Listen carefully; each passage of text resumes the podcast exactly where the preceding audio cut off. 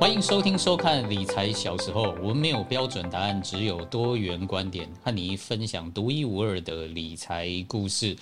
欢迎各位追踪我们的 Podcast、YouTube，还有我们的 IG 频道。我是主持人福东国。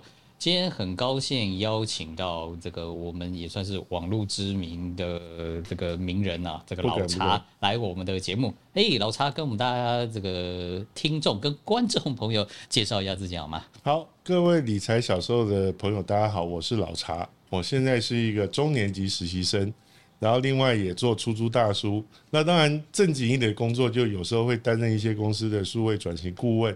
那另外我自己喜欢阅读，所以有时候也会担任所谓的导读说书人。老茶，你就顺便讲一下你最近在做一些这个什么有趣的活动？因为我之前我们 先跟你这个访谈的时候，你说你做那个转型工作坊，我觉得那个超有趣，而且跟我们这个理财小时候很多的观念很契合啊。OK，好，我刚刚提到说我是一个中年级实习生嘛，因为我现在今年五十五岁。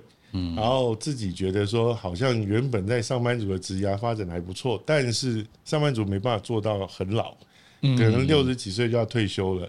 那可是我认为我自己很有机会，可能可以活到一百岁。那后面怎么办呢？好，所以我就在几年前开始就去探索我自己的新的职涯。然后经过了这几年，我自己好像有一些心得。然后也因为这样认识了很多大概就是跟我差不多年纪的朋友，嗯，然后但是感觉大家好像都各有各的一个烦恼跟担心，然后也都在探索这件事情。那我后来就想说，那我能不能也许把我自己的经验跟大家分享？所以我自己在社群里面其实很乐于在谈我自己的一些经验。那但是大家觉得说，光是听你说故事，好像对我没有什么太大的那个帮助，因为始终每个人的那个情况不一样嘛，嗯。好，那所以我就后来把我自己在中间试着改变跟调整自己的一些方法，然后把它就浓缩到一个工作坊里面。然后本来只是给我的社群朋友当做是一个有点像是社团福利这样子。哦。那后来结果传着传着就开始有人来委托说：“哎，你要不要就来办一下？”所以后来就接到一些委托，就办了好几场，然后甚至还有那个公开班已经也也上了。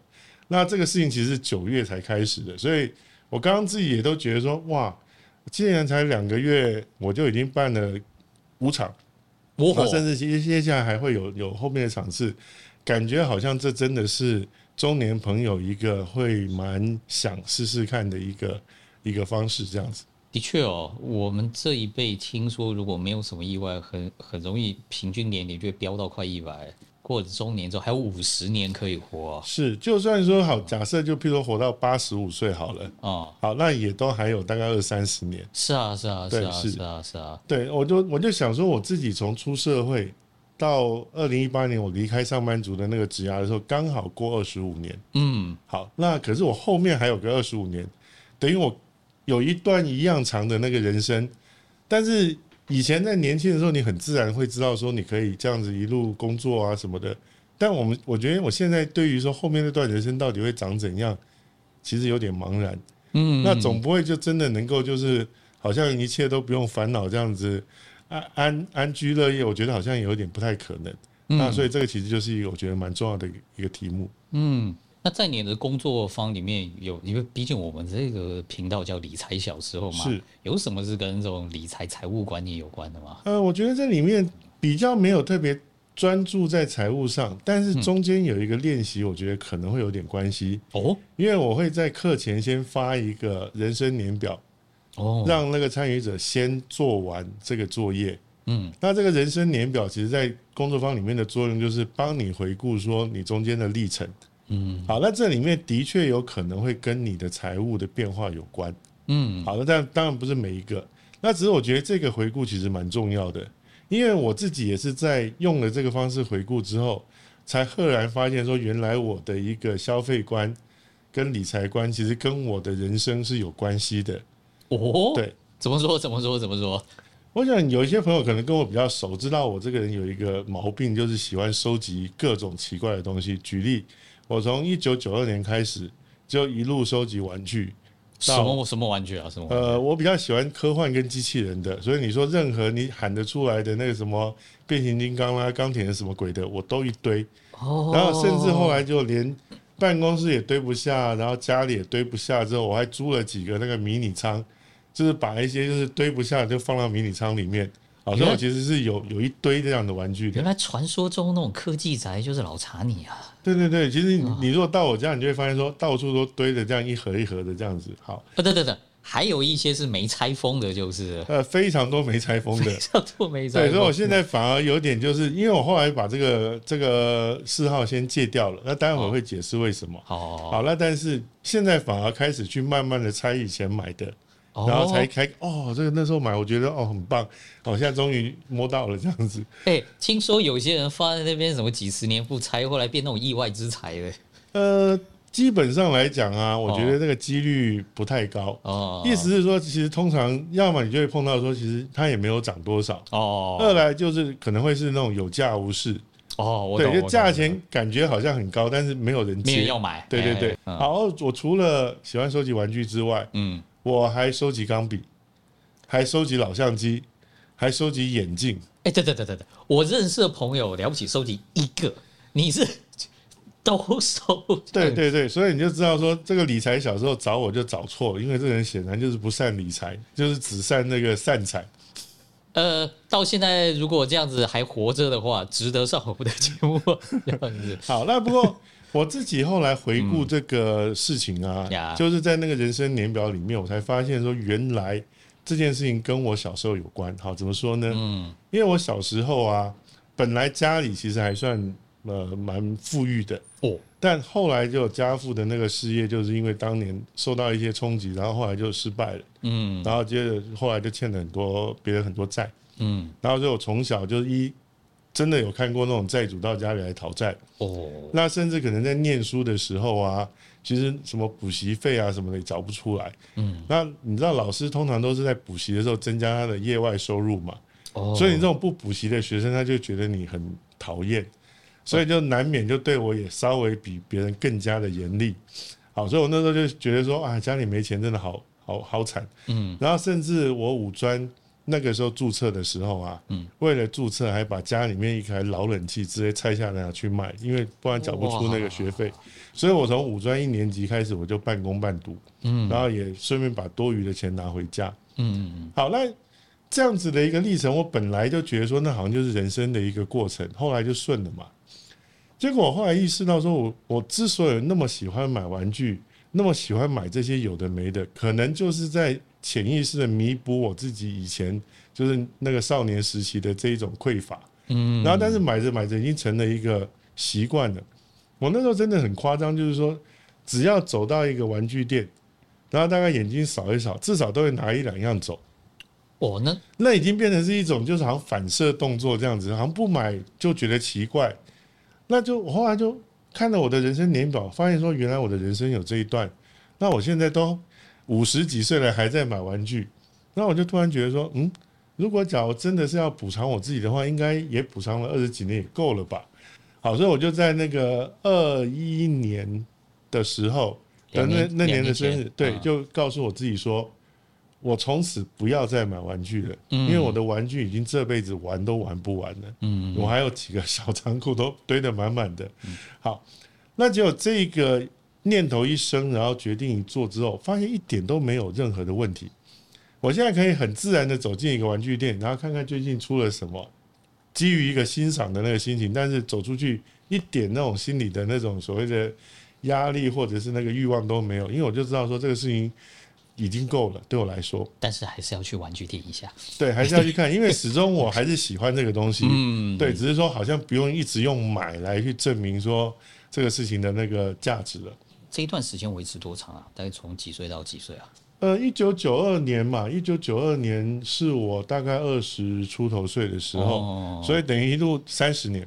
哦，这是个瘾头喽，这个三十年。对对对，中间真的就是只要因为就是走到店里也好，或者看到杂志上哦发售一个什么新的那个组件啊，嗯、一个新的什么，然后就会想办法去预购啊，然后在那边等啊，这样子搞很久。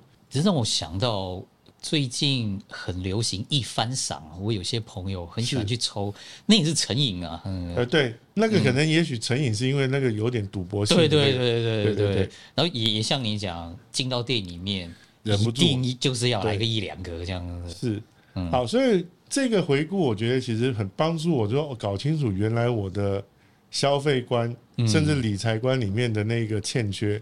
好，那这为什么又谈到理财呢？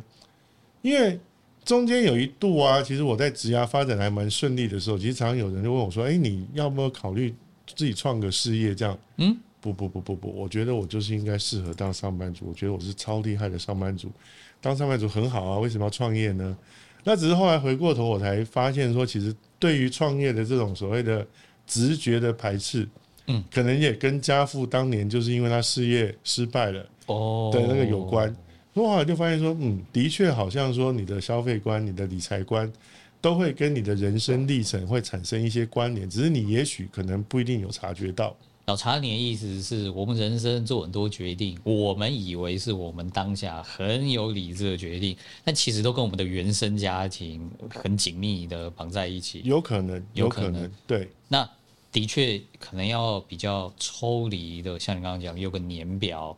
这样来梳理梳理，才有办法觉察到说，哦，原来有些东西真的是不知不觉受到一种隐隐然的推力，就让我往前做。对，像你邀我来参加这个节目的时候啊，我那时候第一时间我就说拜托不要，因为太糗了。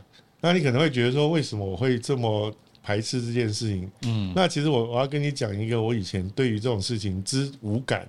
哦，之白痴的那种状况，就讲出来，其实我自己都觉得非常的丢脸哦。哎呀，我们本节目就喜欢这种丢脸的过往啊。我刚刚提到说，反正我就是念书的时候半工半读嘛，嗯，嗯，嗯，那后来反正就是开始就业，然后就觉得说，嗯，上班最好，因为上班你只要认真，嗯，你好好做，嗯，然后表现不错，嗯，你就有薪水，每个月薪水还会涨。对，好，那那个拨一部分把它存起来，然后就是最好就是放在那个定存。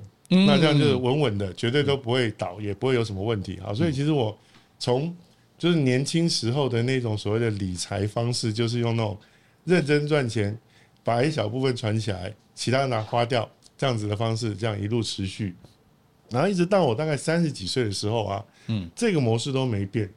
但是那时候其实我的收入已经还不错，因为当时我其实是在一家蛮不错的很大的网络公司，也不瞒各位说，就是雅虎服务。所以你那个时候应该是雅雅虎的鼎鼎盛时期哦，那个时候。对对对，其实那个时候我进去的时候，刚好就是雅虎在台湾发展的非常好的那个时候。嗯嗯。好，那当然我们就跟着公司的发展，我们也沾光嘛，所以薪水其实也一直也有往上加。哇。那我自己也觉得挺不错的，等于站在风口浪尖上。好，那那这这绝对不是为了要夸耀我自己，其实那接下来要讲这个故事，因为跟这家公司跟跟我当时的处境有关，所以不不得不说公司的名字原因在这啊。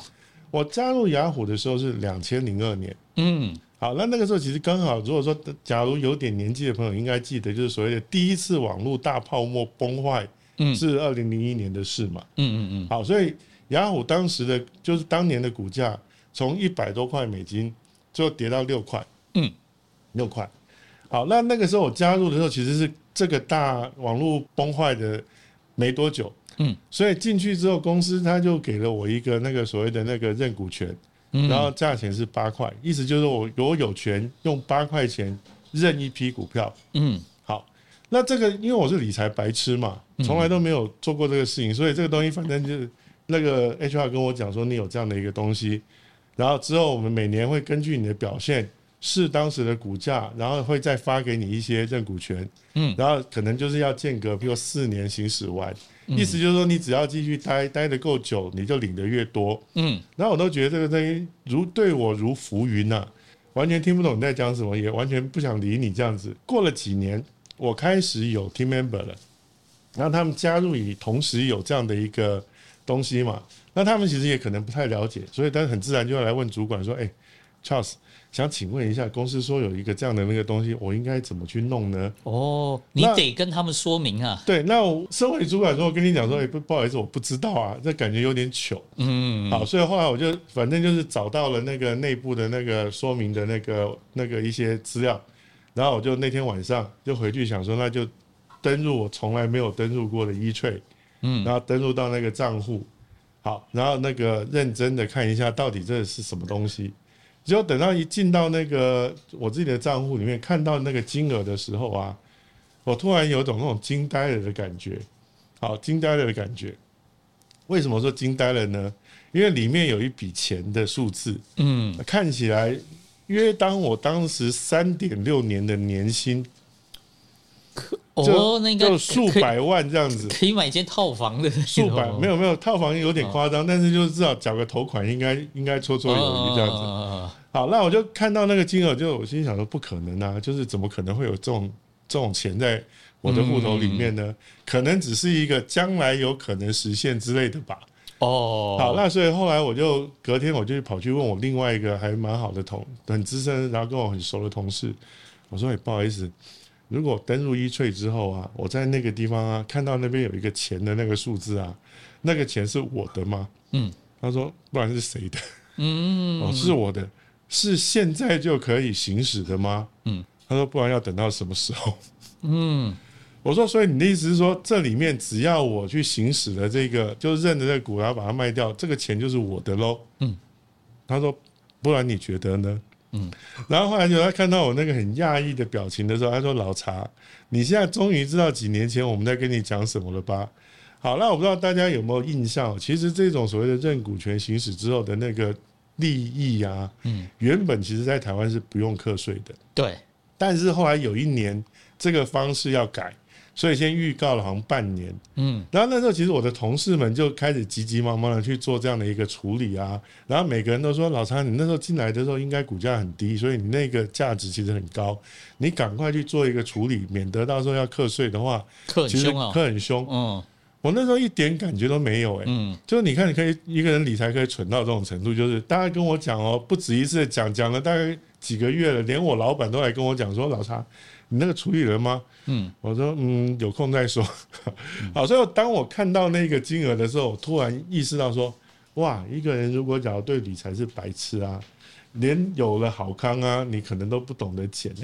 如果假如我那时候没有那个 team member 来跟我问这个问题，搞不好我到离职之前，我都可能不会去管这个东西到底是怎么回事这样子。嗯，好，那所以这个其实我觉得就是回到我们刚刚提到说，诶，我回顾我自己的理财观。然后对理财的这种所谓的那个知识的匮乏，当然是受到我自己的人生历程的一些影响。那但是这个影响其实可能会非常深远。嗯，对，所以从那个时候我就开始，哦，我好像不能再这样下去了。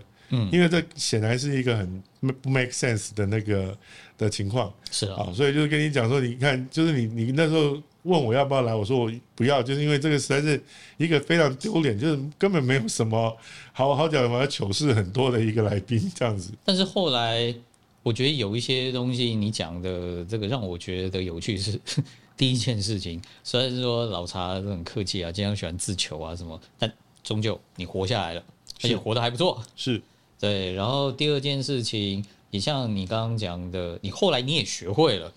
这个也不是一直存下去的嘛，这样子。对，那我觉得这里面呢，其实就有另外一个事情，我想分享哦。哦，因为始终我还是对于那种风险比较抗拒的人。嗯。所以后来虽然知道说，哦，原来理财这件事情其实应该要好好的注意，尤其是当我越来越意识到，其实人越活越长的时候。嗯。那这件事情其实你要帮自己准备嘛。我后来就想说，那我到底该怎么做呢？嗯。那原本那种就是所谓的买保险啊。然后或者存定存，这显然不太够。嗯，好，所以后来我就把它分成几个部分。嗯，那始终我想，其实我相信节目的那个听众观众应该对理财都比我厉害，所以 ETF 当然是我其中的一个选择。然后定时定额，然后反正就是继续去弄。然后另外就是我自己，因为在这个产业也算蛮长一段时间，有几家公司是我自己觉得说它的经营。我是认同的，嗯，好，举例像这几年其实 Microsoft，然后 Amazon、Apple，嗯，那这些大概我就把它当成就是反正就是买一些他们的股票，就希望说它也好好的往上发展，我也就跟着沾光，好，那一部分是这样，那当然就是其实我自己觉得一些保险对我来讲，当然是如果万一有什么比较大的意外发生，好像对这个事情可能会比较直接有帮助，嗯，好，所以我就把反正就分成这三部分，嗯，然后就就以一个。厌恶风险的那个方式，但是就是慢慢的在做这个事情，就帮自己去做一些累积。老查，这个跟我们节目前几期邀请到 Mr. PM 有志有一点像是因为你们是业内人士，是你你投资你熟悉的行业嘛？对对，这个这个有差啊，这个有差啊，不要随便去投资你自己都不知道搞什么的那些公司啊。对，所以后来其实像这几只那个美股，我也是跟我女友分享，我就说，哎、欸，其实如果说假如你也要做点理财的话，你就不妨我们就一起。有件事我倒是很好奇哦，老查，你说你开了这个人生转型工作坊。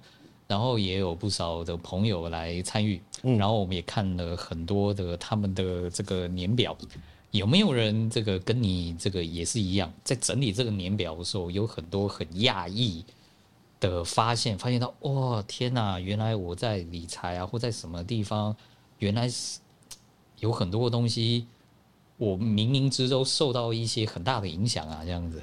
我觉得中间有一位参与者啊，他的情况跟我很像，也就是小时候过得比较辛苦一点啊。好，所以他自己其实也是一个非常厌恶风险的人哦。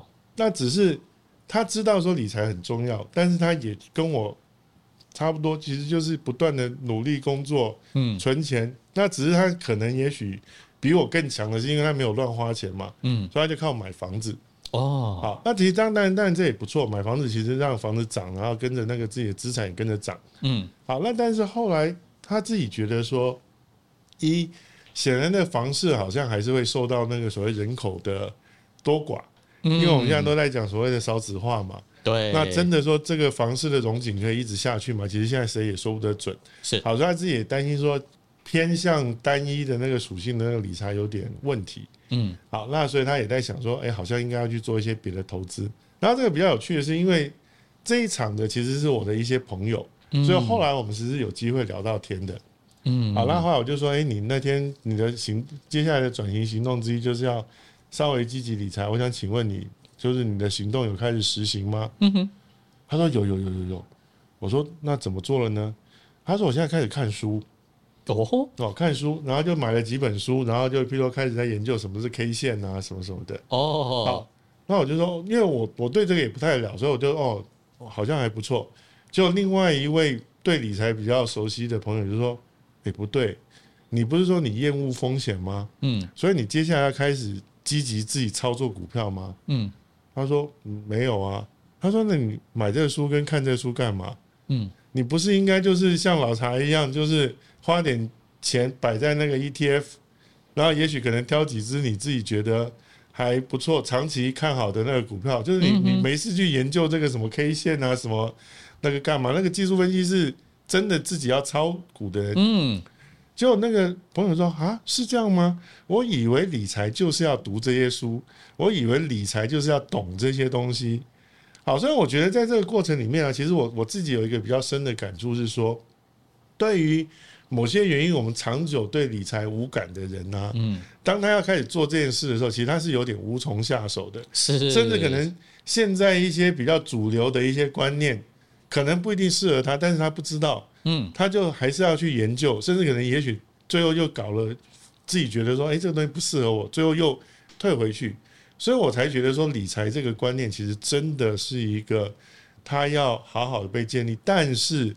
好像现在虽然好像资讯很多，也有很多的达人，但是如果假如你对于说这些资讯你没有一个有系统的判别能力的话，其实你去吸收越多，反而也许搞得还越自己越乱。这是我自己在这个过程里面意识到的那个事情。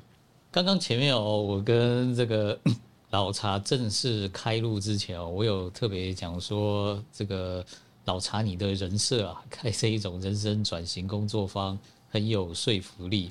我现在再次呼应我刚刚前面的说法，你是有说服力的。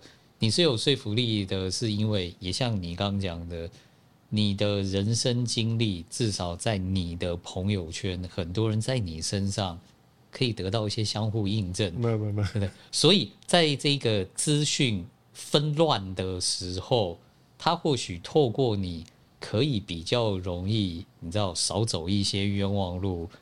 得到他比较适合他的资讯，就像你刚刚讲，就算要开始理财，哇，这个书真的多到跟什么一样啊！真的，真的，对啊。那透过你，我相信你一定会跟他介绍一些比较好的方法，可能就算书也是一页比较适合他的书嘛。所以我觉得啊，其实我自己现在有一个感觉，嗯，就是以往我们在谈到很多的知识的时候，其实会把知识当成主体，嗯，好，意思理财有理财的知识，投资然后什么都有各种的知识，嗯，但这些知识本身其实如果回到我们应用者的身上来讲，其实反而也许人才是主体，是，好像这种把人当做主体的这一种，现在仅限于就是所谓的哦，以理财为例好了，可能就是所谓的一对一的理专，嗯，对。那但是理专他自己又跟你有利益冲突，因为他就是希望多赚一点手续费，他要卖他的东西，对，所以他可能未必是跟你站在一起的。嗯，他虽然跟你讲。都说我这都是好康报给你，但是其实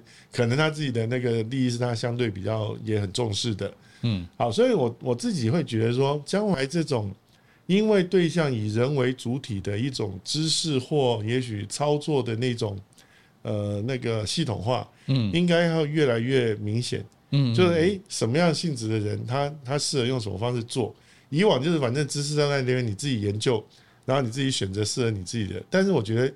很多时候不是我们不愿意研究，但是你一跳到那个资讯的海里面的时候，其实你有可能会迷航。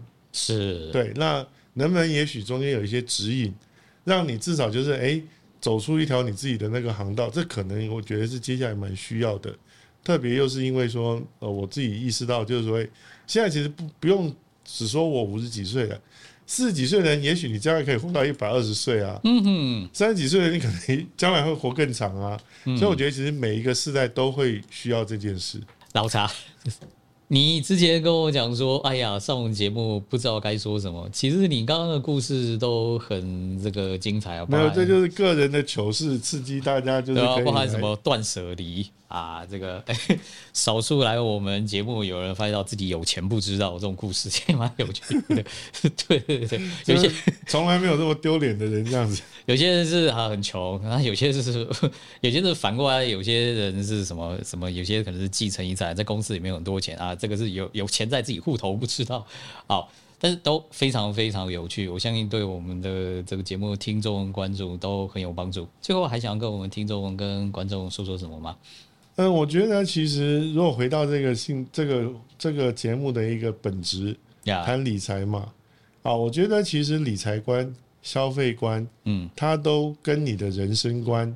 有很大的那个关系，嗯，但是以往我们可能也许不一定能够察觉到这三观，嗯，其实也是一个要整合的，嗯，好，那我自己经过了这个就是中间的跌跌撞撞，甚至可能很糗的这个历程之后，才后来越来越发现说，原来这三个其实是要统一的，嗯，好，那这其实是我自己这几年的一个一个算是思考跟各位分享。